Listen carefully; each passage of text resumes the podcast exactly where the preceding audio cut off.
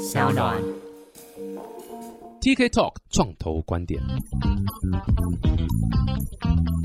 Hello，大家好，欢迎来到 TK Talk 创投观点。哇，非常开心，又到了、呃、一个月时间过得很快哦，又到了这个我们这个新单元每月戏股观点。然后一样啦，是请到我们的老兵友啦、老朋友苏佑利，佑利在在戏股这边，在应该说在这个呃北加州嘛，哈。哎，先哎，佑利，你是在哪个 city？我一直都忘掉你在哪个 city。哦我现在住 Menlo Park，Menlo Park，、哦门 Menlo 罗 Park 公园呐、对对，门罗公园跟大家报告一下，整个加州最有钱的区就是 Menlo Park，就在那边，那边 Menlo Park 隔壁啦，是是 真的，是呃，整个整个美国最有名、最有钱的、平均收入最高的前三名城市，其中一个就是我们的邻居旁边一个城市，这是真的，真的，是真的，那个真的很夸张，那真的很夸张。你旁开车经过那边，基本上就是一个庄园，你知道吗？就是没错，他们那个城市还规划要求什么，你知道吗？就是要求说，呃，不可以有太多公共设备。哦，然后？呢，所以整个城市没有任何那个城市几乎就是每一个都是超过，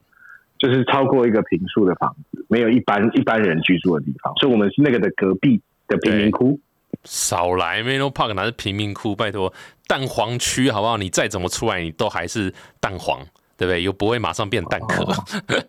对不对？这个大安区也有贫民窟嘛，所以 Menlo Park 的贫民窟啦。对对对，听说佑利每天早上要去上班都要提早两个小时，因为从他的卧室到大门要一个半小时，所以这就是大家可以想象，哦大概是这样一个状况了。在我床上就待了半个小时。是是是，对啊，今天呀非常开心，又是请到尤利啊，哎，尤利现在人就在 Menlo Park，在戏谷了哈，在应该说在加州了哈，Menlo Park 那边。然后现在是哪？晚上对，半夜十二点。哇，感谢你配合我们台湾时间。反正你这个你这个怎么这自己创业，然后又在做这些顾问相关，你一定你一定都没在睡觉吧？二十四小时要 stand by。对啊，基本上就是配合大家时区啦。所以像我明天早上还有一个美东的，所以明天在六个小时之后再起床打 打美东的电话，然后再再回去睡一下这样子。懂懂懂。那我们这一集就录五个半小时就好了，好不好？让让你哦，这样好，啊门捆的丢了。好好好好好，对啊，再再次欢迎尤利啦，然后呃，可以给我们带来就是每个月一些呃一些重要的一些呃资讯啊，在戏股啊，跟可能跟不管是呃创业啦、创投啦，或者就是整个戏股现在到底在冲三小朋友的一个状况，可以跟大家分享一下。哎，这一次讲到戏股啊，我们上次录是一个月前，对不对？一切还算这个呃风平浪静，但是在录完之后，这一个月戏股发生了非常非常多的事情，你要不要来分享一下？这这次到底戏股到底在干嘛？最近真的发生很多事情，然后所以就是基本上最大的事情，其实那几天我还在台湾，大概在呃美西时间三月十号，突然遭遇挤兑，就是戏谷银行。哦，那这个事情爆发点，其实大概是在三月九号的时候。嗯那那个大概是大概最爆发点，就是戏骨很有名的一个创投教，算是教父了吧。呃，我我觉得是他他把这个事情，我觉得是把事情爆炸开来，嗯就是呃呃戏骨很有名一个教父叫 Peter Thiel，然后他就是主动在他的 tweet，还有在他有投的一些基金里面，呃，都主动提到说要他们投呃被投这些 portfolio company，就是被投这些公司要赶快从系股银行里面领钱领出来。然后这件事情大概是他讲了之后，就是大家新闻最大，但是在那个开始在倒闭的前一周，哦，宣布倒闭的前一周，呃，很有名的美国的金融圈的这个呃 rating 的公司 Moody's，那 Moody's 就已经开始说呃 SVB 的信用平等可能要超，可能要往下下滑。嗯。然后呃，所以其实，在 Moody's 在三月八号就降了这个这个 rating，所以到三月九号，Peter Thiel 那个等于是个爆发点。然后呢，结束营业的时候，呃，西谷银行的客户已经在当天提取了四百二十亿美金，当天哦几乎是一天，天，几乎是一天，几乎是一天提了四百二十亿美金，所以导致那个银行在现当下那个时间的现金只有大概九亿多美金，哇哦哇哦，相当的非夸张常非，常夸张，非常非常非常夸张。对，所以简单来说，就是我们电影里面看过几对了，就是几对了。嗯，叫做 bank，英文叫 bank run 啊，就是银行跑路了。对啊 那就挤兑的概念啊，这个可能给大家一个一个 context 啊，一个一个这个呃前情提要一下，就是刚尤里讲，就是在过去这差不多差不多这一个月的时间左右，几个礼拜到一个月的时间，戏股发生了一些大事情，那其中最可怕就是有一些银行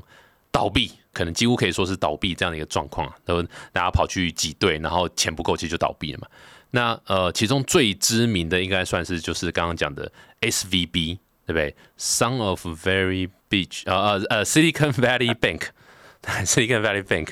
那哎，Silicon Valley Bank，我哎，尤里有好奇问一下，Silicon Valley Bank，我觉得大家其实应该是相当陌生啊，大家就是可能听到哎，这什么东西啊？这是这是什么？这是网络银行吗？什么？因为 Silicon Valley 名字嘛，所以 Silicon Valley Bank 它本身是怎么样的一个 bank 啊？在在 Silicon Valley 那边？OK。呃，它大概是一九八二年在 San Jose，就是 San Jose 这边成立，然后一九八八年在纳斯达这边挂牌上市。那所以也很多年嘛，它是已经经营非常多年的一个一个银行了。没错，没错。然后它简单来说，它就是确实是跟着整个戏股一起长大的银行。那它是号称戏股本地存款最多的银行，但是这件事发生之前哈，然后它还自己抢的对，呀。然后，然后呢？就是它有百分之九十七左右的存户都是都是公司户或者是创投户，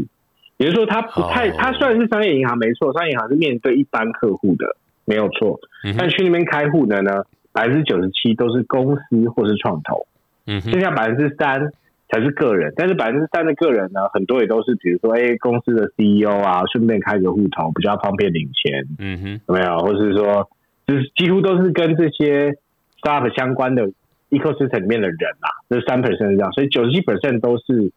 都是这个呃公司或是创投在那边开户。没错，没错。所以 Silicon Valley Bank，你其实其实光听名字就可以知道，它是一个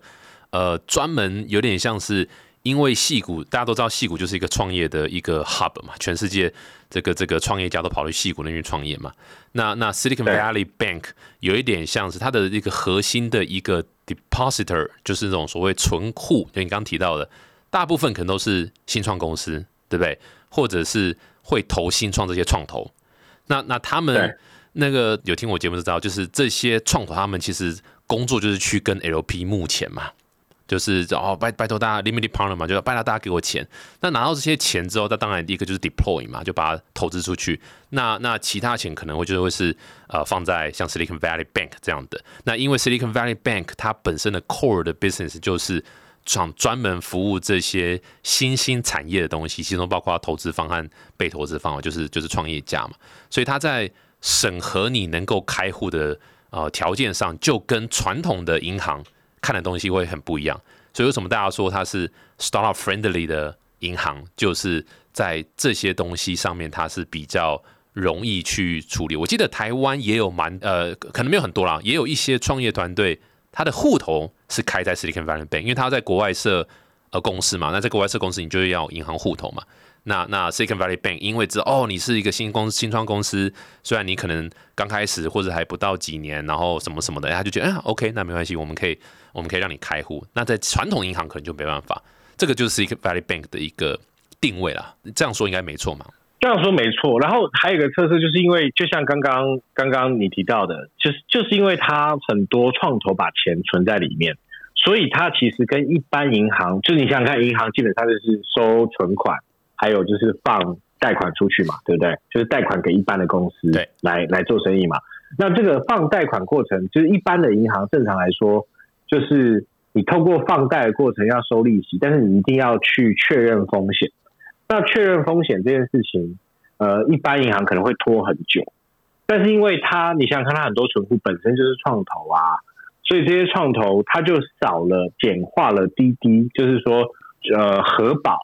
然后呢，还有就是评估风险这个流程，因为他就直接跟他的存户，他知道存户很快就要把这个钱拨给新创公司了，所以他的这个滴滴流程是比较简化的，因为他反正来来往往都在他银行里面转来转去啊，嗯，所以所以他为什么会对就是新创友善？其实很大就是这个根本是因为创投钱存在里面，嗯哼，嗯哼。所以所以转起来很快啦，然后风险评估很快的。所以就是账本之间的换一换数字而已嘛，对不对？所以其实是相当简单，相当这个对人们就会比较是有点不痛不痒的一个一个 transaction 呢。对，然后所以有也因为这样，它就等于是一九八几年开始啊，就慢慢跟着整个戏股起来。然后比如说很多有名的公司，像比如说 Cisco 早期也是也是靠着他的呃协助，然后呢就是也开户啊，然后呢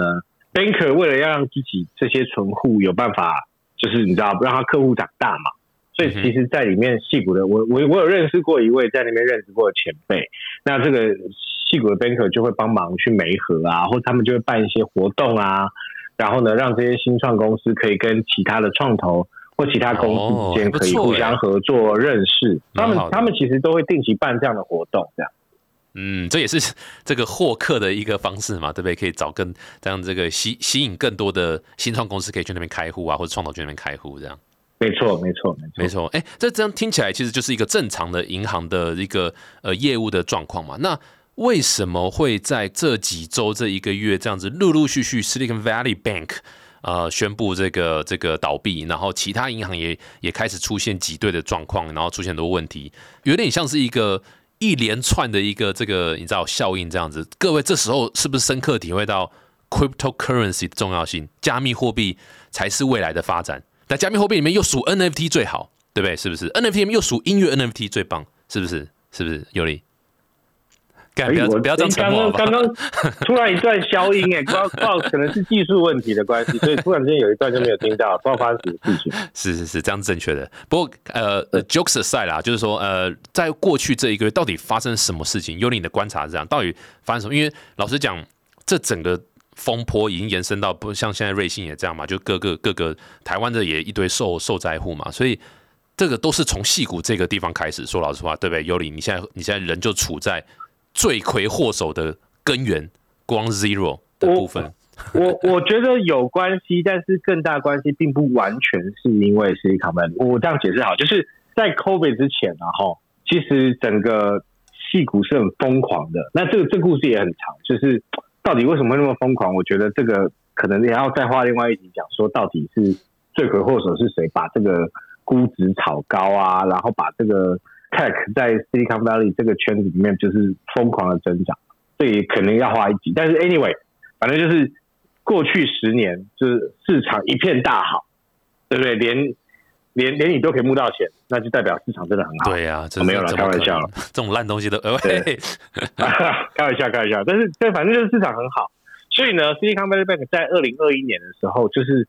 随着呃存款大幅度增加的关系，所以他就买了大量的长期性的美国国债。那我刚刚有解释嘛？银行基本上你拿了存户的钱，你不能放着，你要想办法赚钱嘛，然后才能让银行家可以可以吃饭，然后可以让这个银行的股东可以赚到钱嘛。那基本上银行要赚钱两两个方式，第一个就是呃放贷款出去，那但贷款有一定的流程啊，然后一定的时间啊。那所以这是一个他们主要的业务内容，但这也是他们主要赚钱的方法。但第二个赚钱方法就是什么？买也是投资，但是银行不太敢。就是银行，如果你今天遇到一个很冒险的银行家，你应该会觉得很焦虑才对，因为银行家不应该要很冒险，银行家应该非常保守。等于他拿别人因为他对啊，嗯。然后所以所以银行家通常他们会投的标的都会是非常保守的标的，比如说最常投的其实就是美国的。十年期或者是更长期的国债哦，我以为保守的标的，我以为保守标的是指台湾的房地产。哦，这也是，我觉得你可以鼓励美国银行家来 台湾房地产，绝对会赚，绝对会赚。房市带泡沫，我要被公干了。然后，然后对，所以反正他们就投了很多这个美国的长期性的国债。那但是呢，大家可能有注意到一些新闻，就是美美联储或是有人翻成美联准。那为了抑制美国现在很严重的通膨。美国通膨现在真的超严重，就是一碗越南河粉，疫情前一碗大概在西谷吃大概十块、十一块，最多十二块美金，现在已经涨到基本上涨了接近，现在涨到一碗十五块、十六块，所以涨到有两成左右，嗯，很夸张，很夸张。我是蛮压抑，你居然拿佛来当物价指数的标准，你是那么喜欢吃？我非常爱吃牛 牛肉河粉，因为我觉得美国牛肉河粉可能比越南本地的还要好吃。哎，同意同意同意，很好吃，真的很好吃。对，因为肉肉比较好啊，我觉得，所以夸肉给很多，对不对？所以我就是很爱吃越南河粉，对，还是我们来聊一下美食好了。还有螃蟹哦，螃蟹也不错哦。哎、啊，也是越南越南好也是越南店的吗？的料理吗？螃蟹不是不是不是，螃螃蟹是那个 Crab 嘛，珍宝蟹在这边是很有本地的螃蟹。那、最近刚好螃蟹季啦，所以就是所以大家有空来可以来戏谷吃螃蟹的。对啊，那你觉得怎么烹煮的方式？喂，好，没事，回到 Silicon Valley，你说物物价通膨啊，很夸张，通膨非常夸张啊。嗯，所以那因为通膨它要抑制嘛，所以那个美联储标准做法就是升息嘛。对。然后升息，结果导致这些债券的目前的市值就因此而下降了很多。对。那下降很多，但是你想想看，银行买了那么多，他当初觉得是很保险的这种长期国债，因为事实上它应该要很保险，但是因为美联储升息，那就我我所以我觉得这核心原因是因为这些银行本身的监内部的监管机制出了问题，嗯哼它应该在出发现美国国债的这个市值下降了之后，它应该就要赶快想办法，就是去调整它的这些投资策略。嗯哼，嗯哼，但也有可能真的是速度实在调的太快，它真的是跟不上，这也有可能。对啊，不管是监管机制也好，然后真的太快也好，对。对啊，其实有我蛮大的声音是在讲说，这一次很多银行倒闭，呃，美国的就是 Fed 要去承担最大的责任，因为呃，他们在这过去短短的几个礼拜，真的升息的速度太快了，那快到就是这些呃，你知道，就是整个市场啊，包括这些银行啊，其实是是没有办法反应的。那因为他们就像你刚刚讲，他们过去这几年其实是呃，相对来讲是牛市中。所以呃，他们的做事方式啦，还有你知道这个准备这个资产的方式，都是偏向于牛市的这个状况来做准备。所以其实是每天过得算开心的，因为嗯，你知道不用太担心这些风险的问题，然后一直都有呃存户进来，一直都有钱，这个流通性也都没有什么太大问题。可是突然这样子，呃，利息这样升太快，给这些这些市场的这些 player 没有时间去做太多相对应的准备，所以导致说哇，这个 bank run 的事情发生。那市场上有声音在讲央行要负很大的责任呐、那我觉得另外一点，我觉得也值得讨论是，呃，因为我们现在活在一个科技时代，那这个科技时代里面很重要一个点是资讯的传播速度爆炸快，这是第一点。没错，所以没错，所以像你刚刚讲 Peter Thiel 这样一个 tweet，他可能就会在很短的时间内让很多人选择说靠腰。这跟进来 gay，那我要去，我要去赶快赶快把我的钱领出来，我我我惊喜这样。然后再再更可怕的是，也是因为科技的进步，现在大家都网银了，所以你刚刚有提到一点，一天领出四百多亿美金这这件事情啊，在以前传统是不科林发生，就算它快倒闭，它也不科林发生，因为光是排队你就排了五天了，对不对？太多人要去。但现在网银操作嘟嘟嘟按一按，诶，几秒钟你就你可能就可以完成你想做的事情。这件事情也让银行或者所谓这种你在做你在做金融相关业务的这些单位，你必须要去思考的点是，现在的变化速度还有大家反应的速度，绝对是比以前快到可能一百倍、两百倍都都有可能。所以这个这个整个很多情况加起来，这的确是呃会让你知道现在做这一块的做这一行的要特别特别小心，千万不能好好像就是以前那样的方式在做事情这样。对，这个这个是，反正简单来说，你说的没有错，因为讯息太快，然后整个动作太快，所以等于传统的这个监管机制跟不上，所以三月八号真的是发生在三月八号、三月九号，刚刚提到嘛，三月九号一天四百二十一被提走。那西谷银行其实在三月八号宣布，他自己出售了两百一十亿美元美元，刚刚讲的这个证券，嗯然后又借一百五十亿，然后呢来解决这个危机。但是就是真的三月九号一天就挤兑，所以到三月十号的时候，加州的金融保护跟创新部门，他就查封了西谷银行，然后并且把它放在美国的联邦存款保险公司里面直接接管。那他们的存款，呃，总计啊哈，有一千七百二十亿美金的存款呢，里面有百分之八十九超过了这个呃美国联邦存款保险公司所能承担最高限额是二十五万美金。嗯哼，嗯哼，所以其实说里面存户百分之八十九，接近九十，它其实是超过它那个保险能够承担的，就是就超过二十万美金。意思就是说不受保护啊，不受保护的。对啦，对啦，基本上是那样级啊。嗯，所以就是就是基本上三月十号当天，就是基本上就是呃，就美国政府就在踹蛋的了，所以美国政府也在认真想该怎么办。然后大概在那个周末，就是三月十二号当天晚上。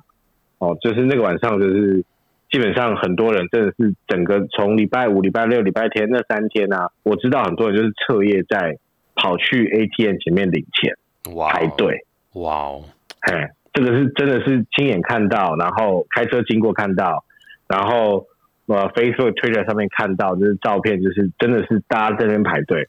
就是你会觉得，哎，这个地方不是 Silicon Valley 吗？怎么会搞成这个样子？真的会有这种当下这个冲击感在那边。嗯，大概只有黑色星期五的时候的的那个大大降价的贩售才会看到这种状况，不然的话其实是很真的真的那个画面真的是会让人家觉得冲击，因为那个那个实际上感觉到就是那个那种就是你可以想象，来，以前就经济大恐慌才会这么挤兑啊，那但是实际上发生在这个戏骨现在，嗯，那个冲击感很大。那那反正但是幸好啦，美国政府也就是也也做了几件事情，他基本上就宣布说。呃，会保护所有存户，所以在那个礼拜天晚上，但好像是加州时间，大概是晚上八九点，还是差不多十点左右。然后呢，他就宣布说：“哎，这个全部都会，全部都会保护存户。”嗯嗯，那后面事情就是比较好，就是比较就慢慢慢慢缓和下来。所以就是所有存户的钱你都可以拿到了，是这个意思？不要就不用不用再不用紧张就对了，所有钱你都可以拿。对对，那那美国政府也是。就是因为美国是完全的资本主义，所以对他来说，他就是做了一些事情。他就是说，呃，我不保护银行本身，但我保护存户。那原来是只保护说，哎，你的存款二十五万美金以内，我我我我，他们之间银行有互相保险嘛？那这保险就保护二十五万美金以下。那后来美国政府就宣布说，哎，全部都基本上全部都保护，他会用一些特别的支出，然后来来保护存户这样。哦，理解理解，所以他不是。因为我记得，就是拜登有出来说，我不会 bail out，我不会不会去救。所以你的意思是说，呃，目前的发展是会保护存户，但是不会去救济这个银行，是这个概念吗？对，没错，没错，没错，没错。懂。因为救济银行对美对美国人来说，它就破坏了这个资本主义、这个资本市场这个最基本的游戏规则。哦，理解理解。对啊，所以这个这这整件事情发生啊，这个。呃，跟跟你刚刚提到银行怎么赚钱，我觉得是非常非常密切的一个关系啦。就是就是大大家其实这个大家应该也都知道啦。当你把钱存到银行，你不是把钱存到银行，就你你的钱不会在银行，银行会主要是你知道，你可能存一百块，它可能是其中八十块或甚至是更高，看看哪哪那个每个国家不同的法规规定，然后他可能就把大部分的钱是拿去做投资啊，做借贷在赚钱，所以。当一切都很美好的时候，哦，赚到钱都有钱，然后然后都可以回来，或是你知道银行赚钱的时候，基本上就大家大家也日日子也过得很安心，也没有什么太可怕的事情发生。那你就是因为你用不到这么多钱嘛，所以你就可能只用十 percent 的钱就好了，那其他钱都放银行。那但是，一旦有发生一些很巨大的事情，不管是什么风险啊、战争啊，或者是 whatever 什么事情，那就很有可能会呃让这样的一个所谓。你的钱不是你的钱，你放银虽然放银行，但它不是你的钱，然后是银行可以拿去做很多事情的这样的一个 business model 的这个这个前提下，就很容易会出问题。那一旦如果这个银行本身的，你刚刚提到这种像是内部的内规的这些机制啦，或是风险掌控啊，是比较不是那么谨慎或是或是严格的话，那很有可能就会就会出错了。那那这件事情在就是当每一个经济体有一个 downturn 的时候，或是做什么反反呃做什么改变的时候，呃，就真的是还蛮考验每一个 银行或者这样的一个金融单位的一个。所以这个东西对我来讲啊，我我其实让我容易想到之前二零零八年的那时候的那个那个房贷泡沫的这个二级房贷的的这样事情。本质上虽然二级房贷那个还是比较夸张，那个还是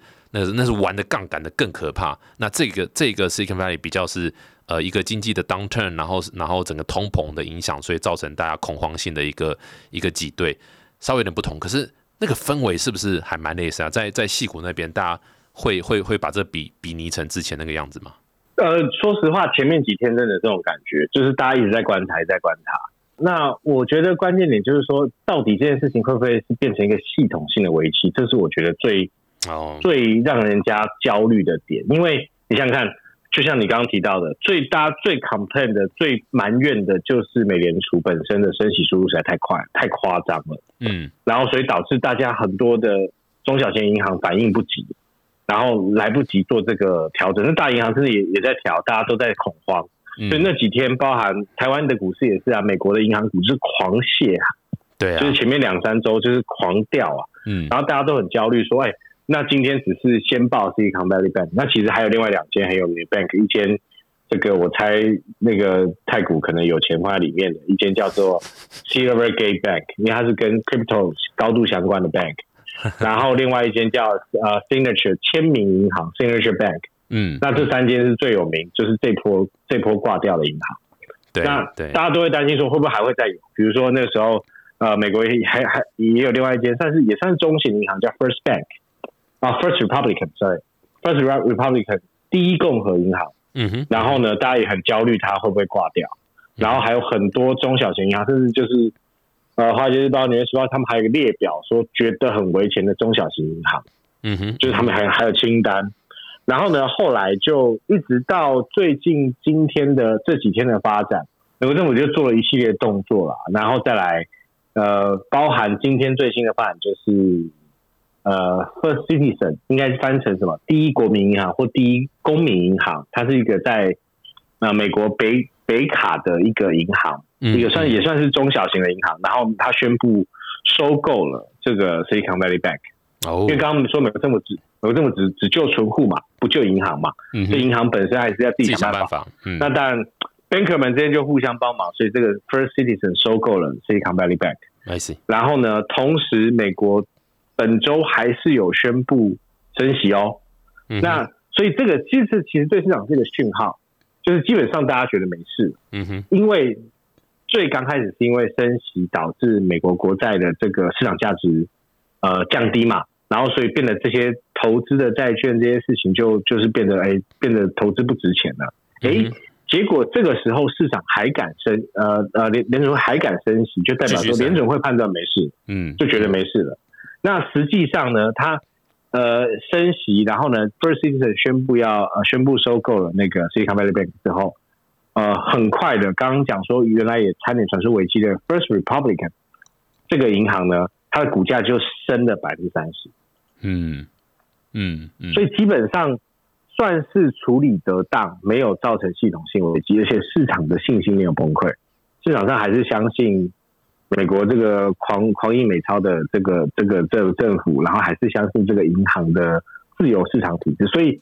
只不过。就是对他们来说，只不过就是啊，有一间银行倒了，但是整个银行、整个金融体系还是很健康啊。只不过倒一间银行，看到是这样。哎呀，OK 了，银行那么多，倒一间，他们是这种这种感觉就对了。有一点这种感觉，这个这个在美国真的很多银行，所以他们真的觉得就是倒一个地区性的银行，就这样。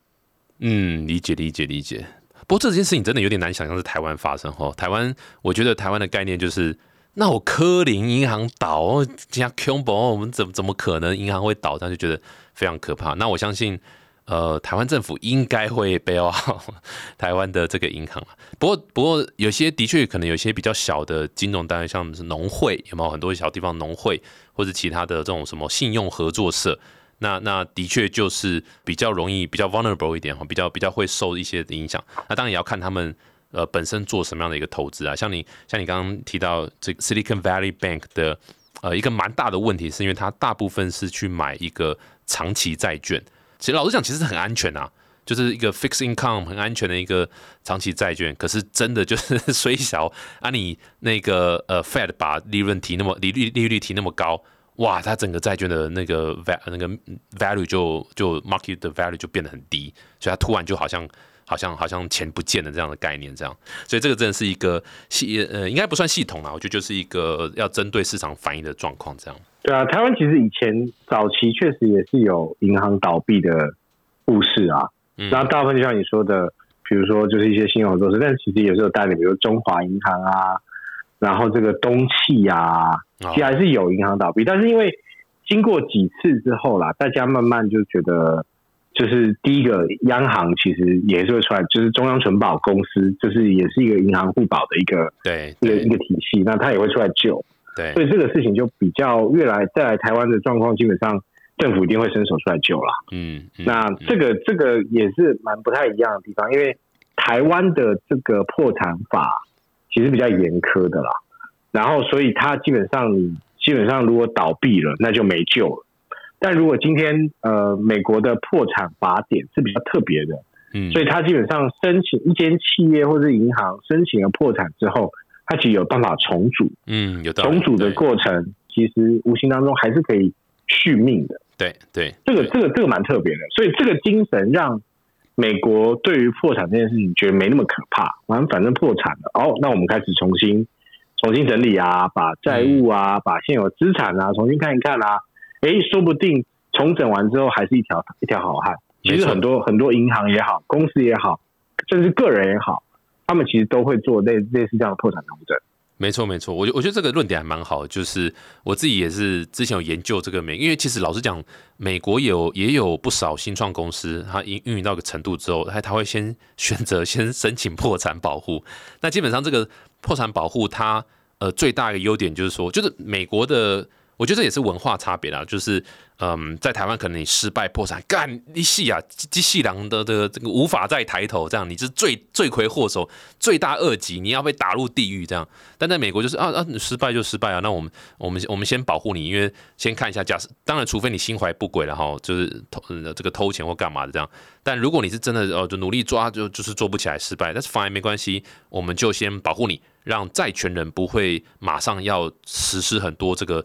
债权的形式，他是没有办法行使在太多的债权，他先给你一段时间去呃重整一下你现在的资产。然后甚至你还可以营业哦，甚至这段时间你都还可以继续去做一些 business，然后想办法再去找到呃活路，然后像刚刚尤里讲，想办法再去重整起来，再去重新站起来。这个是美国破产呃他们 Chapter Eleven 嘛，破产保护的一个一个一个宗旨啦。我觉得这是差文化上差蛮多的。对他们其实在，在破产法里面有两条，一个 Chapter Seven，一个 Chapter Eleven。嗯，在 Ch- Chapter Seven 就是其实跟台湾的法规就差不多了，就是破产，然后呢出售，然后清算，就拜拜。然后？呢就拜拜，就这样。嗯，那 Chapter Eleven 就比较特别，Chapter Eleven 就会把这个债务人作为占有的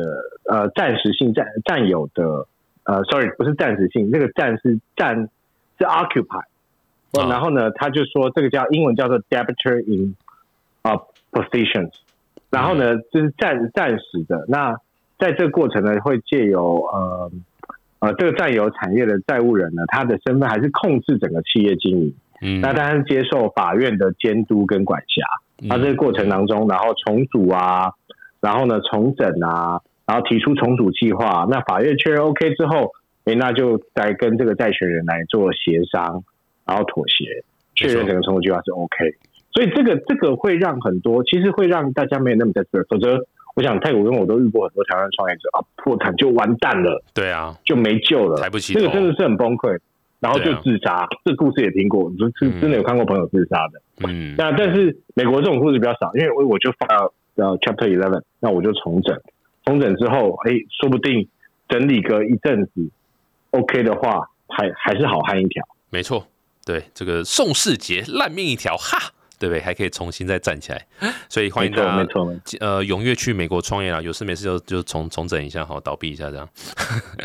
哎没有，不过我我我自己觉得这次 Silicon Valley Bank 我有我应该算可能算两个比较大的 take away 啦。第一个是老实讲，我还是非常讶异，就是嗯，你知道这种 social media 的力量，还有这种现在网络散播速度的之快，还有大家接受消息，然后去你知道就是去消化这个 消息的的这个能力，呃，我还是蛮蛮蛮蛮惊讶的，就是我自己感觉起来，其实还是蛮脆弱的一个环境，就是只要有一个人或是几个人去散布一些消息，那那他是是真的有可能去造成一家银行倒闭。我们这这我们这边讲倒闭就是挤兑，然后就大家去试着要把钱领出来存到别的地方，这样。所以这个真的是让我觉得，在这个社会透过这样的新科技、social social media 这样的传播，哇，这真的是让我觉得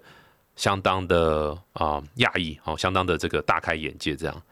然后第第二个，我觉得，嗯，这这个听起来很有点那个，我自己在讲自己的东西，呃，自己在讲这个产业的东西，但我真的觉得，呃，区块链某种程度上，我讲 Bitcoin 好了，不要讲以太币，Bitcoin 它就是在做这样的一个概念，它应该说它就在二零零八年产生的东西，那它其实某种程度就在讲说，你必须要去 own 你自己 asset，因为银行它本质上它的 business model 它就是要必须做这件事情。那在做这件事情的同时，上它就是有这样的一个风险。那一旦你选择到错的银行，或者是说你知道，或者事情发生了，你就是就虽小，就是刚好中在你银行，那那这些东西很有可能会产生很大的一个问题。这样，那相相 versus 相对来讲，就是呃，以区块链讲，you own your asset，你然后你让它的整个的经营方式和你的资产的存放方式就会很不一样。所以为什么很多人在 exciting 在 blockchain，就是你知道这件事情让我更去。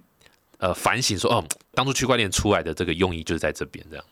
我我很同意，其实我我并不完全同意，就是币圈啊、链圈啊，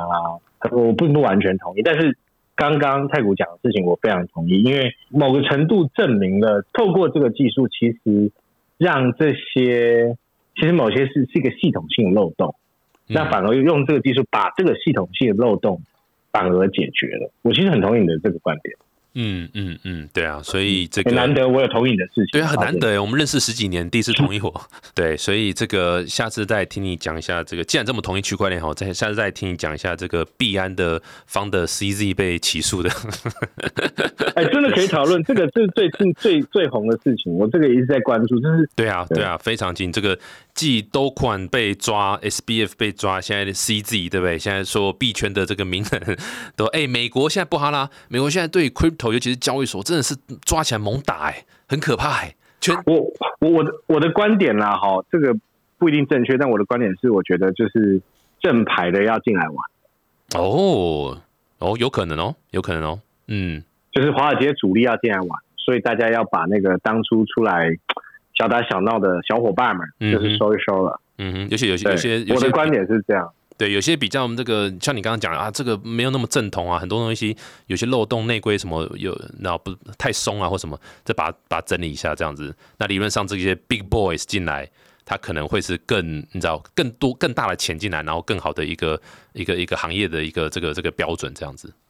所以尤利，你是这个 Bitcoin 上上看一百万美金的这样这样的那个倡导者嘛，对不对？币别是什么？美金的，我刚刚讲美金的。NFA not not financial advice，对，一定都要讲一下，好，大家大家这个千万不要误会，千万不要很酷诶，哇，今天感谢尤力给带来这个非常非常，呃，今天一一整集下，我觉得是学到蛮多东西，我都我都忘了要搞笑了，看我呀，我今天一整集糟糕，笑点不够。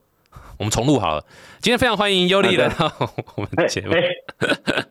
你可以现场后空翻，好吧？用后空翻来弥补一下今天笑点不够的问题。没有，但很开心啊！我觉得今天在聊这个，是让大家有一个。概念一个感觉说哦，这个美国现在现现在真的是 literally 最夯在讨论的议题就是这个东西，那它也影响了数以万计的家庭的生活。那那当然好处是得知之后哦，就是至少存户的钱是可以被保护的。呃，另外一点我觉得也是给大家认领，就是说真的要去思考你的呃你的钱放银行，或是你知道，或是你合作的银行是不是。是不是会有一些？不过一般人可能很难理解，一看一般人可能很难发现到底会不会有什么问题啦，可能都要发出了问题之后才有办法知道。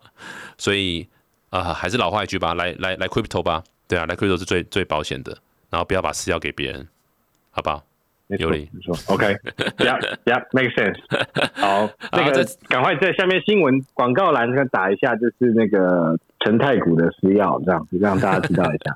我会把我的地址贴在那个资讯栏，大家可以把钱存到我的地址里面，我帮大家好好保管。好，麻烦你了，麻烦你了。好，真是谢谢尤利，谢谢。那大家如果喜欢这句话，欢迎到 Apple Podcast 订阅、分享五颗星正评，有什么问题都可以。粉丝团可以留言，有什么问题想知道什么议题，戏骨发生什么事情也都可以留言，我们都会一股脑传给尤里哦，我都不会看，就一股脑传给尤里，尤里要去准备。好好，努力中，努力中。好，谢谢尤里，谢谢，我们下次见，感谢感谢大家，谢谢，拜拜。